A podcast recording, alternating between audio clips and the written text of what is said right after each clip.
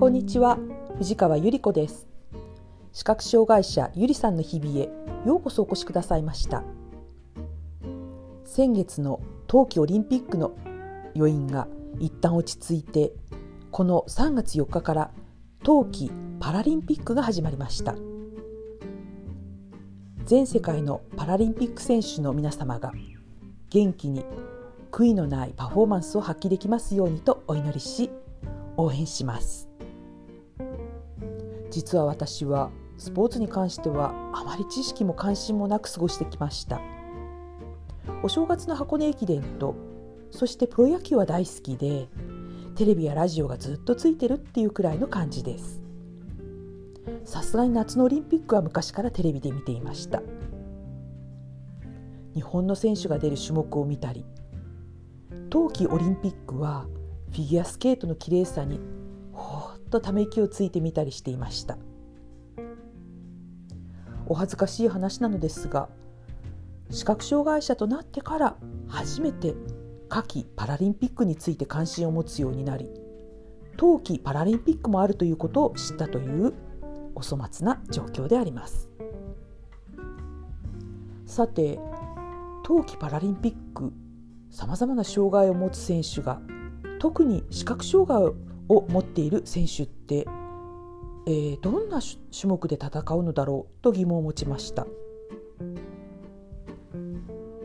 少し話は飛ぶんですけれど2年ほど前自立訓練訓練生の最後の頃歩行訓練で教わった通りある駅を出てロータリーに向かってタクシー乗り場へ歩いてタクシーに乗りました。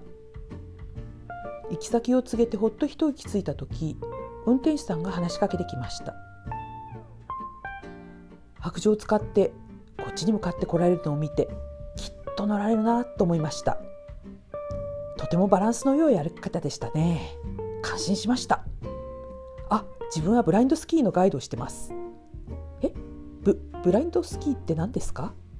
と私は面食らいました。ご存知ないですか？視覚障害者のスキーです。パラリンピックの種目にもありますよ。いやあのパラリンピックって冬ですか？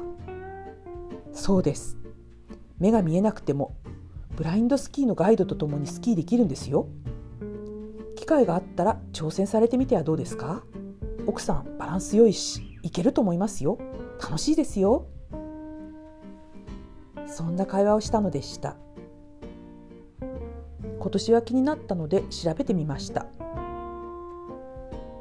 パラリンピックにもアルペンスキークロスカントリースノーボードバイアスロン車椅子アイスホッケーや車椅子カーリングがあるんですね。特に私が驚いたのはバイアスロンです。2ヶ月に一度取り寄せている視覚障害児のための展示雑誌でバイアスロンについての紹介が書いてありました。ゆっくり展示を読んでいってバイアスロンとはガイドとともにクロスカントリーを進みその後射撃もするということです。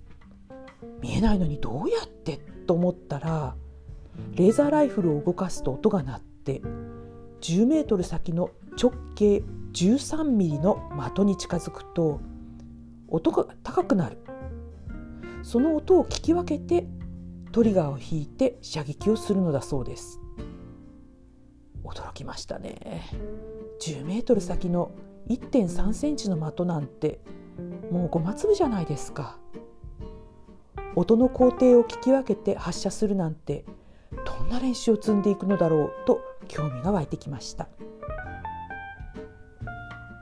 今年はラジオ中継あるいはテレビの音声案内がついた放送がないものかと調べて冬季パラリンピックを楽しんでみたいと思っています。今日もお聞きくださいましてありがとうございました皆様の日常が安全でお幸せでありますように心からお祈りいたしますではまた次回。